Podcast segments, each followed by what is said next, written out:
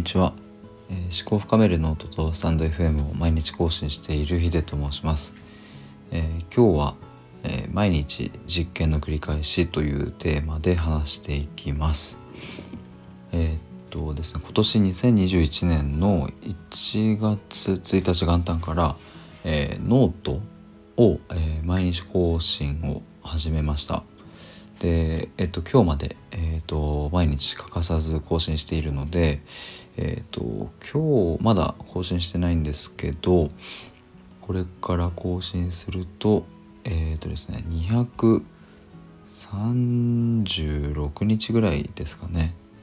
の、えっと、更新になります。で、えっと、スタンド FM の方はですね、えっと、この収録が、確か56本目ぐらいですかね、えー、そうですね56本目なので、えっと、約2ヶ月弱毎日更新をしているという状況です。で今こういうふうに、えっと、ノートと財布を、えー、両方とも毎日やっている状況なんですけども、えっと、ノートで書いている内容っていうのは、えっと、スタイフで話している内容をえーと、文字に起こしたり自分でまとめたりしています。まあ、なので要は、えーと、ノートもスタイフも、えーと、同じ内容で毎日更新をこの5 5 6日間行ってきました。で、えー、まあそこで分かってきたこととかあこの放送は伸びるなとかあこのノートの記事は伸びてるなとかなんかまあいろいろ自分で日々数字を見たりしているんですけどもまあ、ちょっとここら辺でまたやり方を変えようかなというふうに思っています。えっ、ー、ともうスタイフで話すことは、えーと、もう自分の好きなように、えー、特に台本とかもなくでそれを文字起こしすることもなく、えー、とにかく話したいことを話していく。で一方でノートの方には、えーとノートの方で自分の書きたいことを書くというような感じでそれぞれを独立させたやり方で、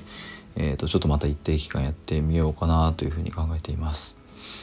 で理由としてはですねえっ、ー、とまあノートとスタイフそれぞれの良さ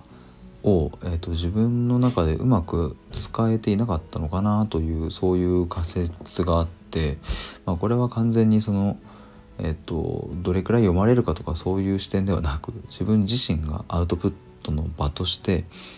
えー、うまく使えていなかったなというそういう、えーと、意味です。えー、というのもその例えばこういうふうなスタイフだと,、うんとまあ、ぶつけ本番でバンと喋っているので、まあ、割と脳みそフル回転で でこういう収録なので、えーと、3秒とかから5秒ぐらい沈黙があると結構、えーと聞いてくださってる方にとっては、まあ、ストレスになってしまうと、まあ、なので割と自分も間を空けずにでどういうふうな構成で話しているかなっていうのを意識しながら、えー、収録をしていたりします。でまあそういう意味において財布って、えーと、収録が、まあ、逆に僕にとってはすごく即興性を出せる場所になっていて、